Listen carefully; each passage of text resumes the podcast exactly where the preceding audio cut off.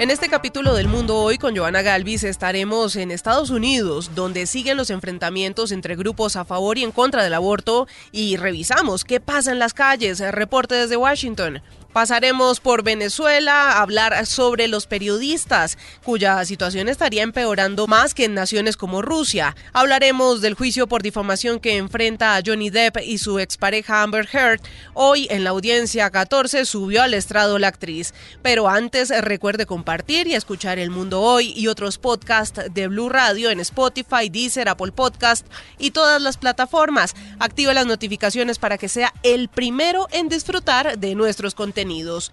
Comenzamos el recorrido por el mundo este miércoles 4 de mayo de 2022 en Venezuela, a propósito del informe de Reporteros Sin Fronteras que ubica a esa nación peor que Rusia en el ranking mundial de libertad de prensa. En el último año se han documentado 244 casos de violaciones a la libertad de expresión, 34% de los casos relacionados a la intimidación en contra de periodistas. Santiago Martínez en Caracas. Entre 4 y 5 casos por semana de violación al libre acceso a la información se registraron acá en Venezuela en el año 2021. Así se celebra esta semana, si cabe el término, el Día de Libertad de Prensa. El dato lo contiene el informe de la ONG Espacio Público que al desglosar los casi 250 casos de violaciones al libre ejercicio del periodismo, un 34% tiene que ver con amenazas o intimidaciones para hacer coberturas, no solamente al comunicador, sino incluso a cualquier persona. Específicamente se refiere cubrir o hacer un video en estaciones de gasolina o centros de salud, donde el intento de grabar alguna carencia o irregularidad puede terminar con una amenaza por parte de algún funcionario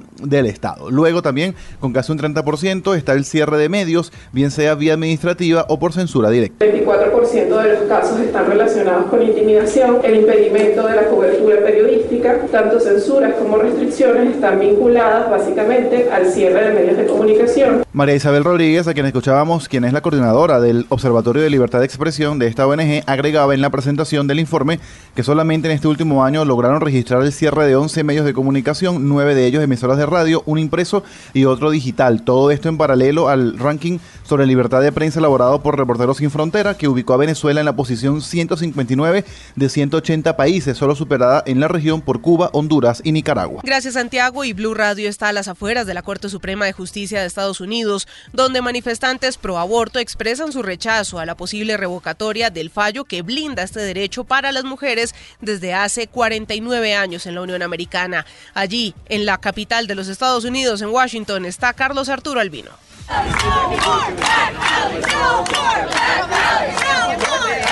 Blue Radio se encuentra justamente frente a la Corte Suprema aquí en la ciudad de Washington, donde ha sido escenario de manifestaciones tanto en contra del aborto como a favor también de este procedimiento. Esto luego de que se filtrara un documento, un borrador, donde la Corte Suprema deja entrever que pudiera decidir anular la legalidad del aborto. Emily Castro es una de las manifestantes que pide a la Corte Suprema que no hayan cambios. Ah, bueno, yo sí uh, soporto el aborto porque uh, hay bastantes, uh, bastante cosas que van con eso. yo siento que la gente no piensa en qué la mujer se siente, qué se siente la mujer en el, en el sentido cuando están yendo con por ese proceso o también con la violación. El procedimiento para un aborto es legal en los Estados Unidos y es así desde hace 49 años. Pero si la Corte decide apegarse a este borrador y decidir a favor de este borrador, ya quedaría en manos de cada estado de los Estados Unidos qué va a pasar con este procedimiento. Desde la Corte Suprema en la ciudad de Washington, Carlos Arturo Albino, Blue Radio. Gracias Carlos y ahora vamos a Europa. En España el escándalo de espionaje a políticos deja hoy la primera comparecencia de un alto cargo del gobierno. No han salido datos que aclaren un asunto que convulsiona a la política española. Enrique Rodríguez. La de hoy ha sido la primera comparecencia de la ministra de Defensa Margarita Robles después de haberse conocido el enorme escándalo que azota a España con respecto a las escuchas ilegales. La titular de la cartera de defensa ha afirmado en sede parlamentaria que no va a tolerar que se hagan imputaciones a quien no puede defenderse, en clara referencia a Paz Esteban, la directora del Centro Nacional de Inteligencia, que se encuentra en el ojo del huracán tras el supuesto uso del sistema Pegasus para escuchar de manera ilegal a más de 60 personas del independentismo vasco y catalán. Y además por el hackeo de los teléfonos móviles del presidente Pedro Sánchez y otros miembros del Consejo de Ministros, entre los que se encontraría la propia ministra de Defensa, Margarita Robles. La ministra ha hecho una encendida defensa de los servicios de inteligencia españoles y su proceder. Nuestros servidores públicos, sin excepción, actúan solo y exclusivamente con arreglo a la legalidad. Y eso tiene que quedar muy claro, porque nos sentimos orgullosos de este país, porque nos sentimos orgullosos de España, porque somos un gran país y porque no podemos aceptar que nadie, con especulaciones, sin pruebas, sin pruebas, imputando autorías conocidas o desconocidas. Pero también ha tenido que escuchar varias peticiones de dimisión por parte de los grupos de la oposición y también de su socio de gobierno, Unidas Podemos, quien ya no esconde su incomodidad por la presencia de Margarita Robles en el gabinete del que forman parte. Y el COVID-19 sigue generando algunas decisiones en territorio chino. Pekín, la capital, cierra decenas de estaciones de metro y suspende el servicio de autobuses para poner freno al contagio de este coronavirus. Silvia Carrasco. Si bien se han confirmado solo 51 casos nuevos de contagios en el último día, el que es un número relativamente bajo teniendo en cuenta que se han realizado unos 20 millones de tests, las autoridades chinas han decidido cerrar muchas de las rutas de transporte en Pekín en un intento de limitar los desplazamientos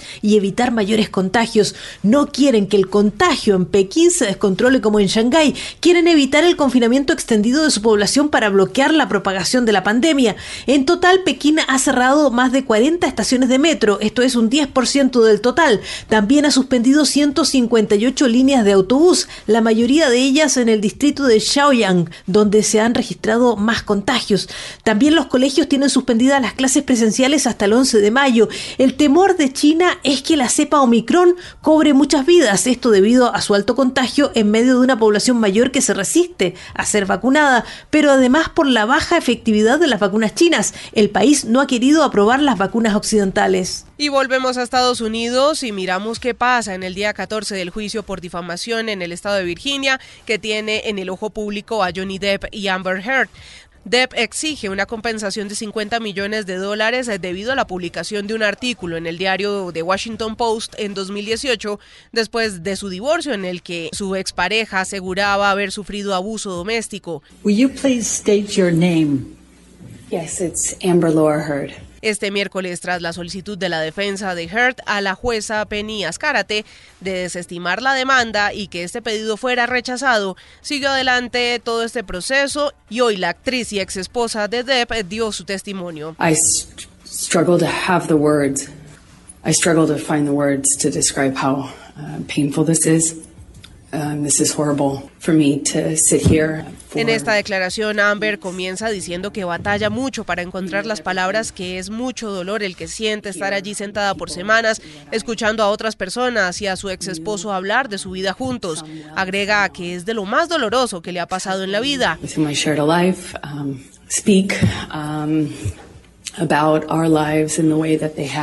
El testimonio de Amber Heard se ha centrado en estas primeras horas en explicar su vida, su familia, cómo llegó a ser actriz y cómo conoció y se enamoró de Johnny Depp. Lo ha descrito como un hombre culto y generoso.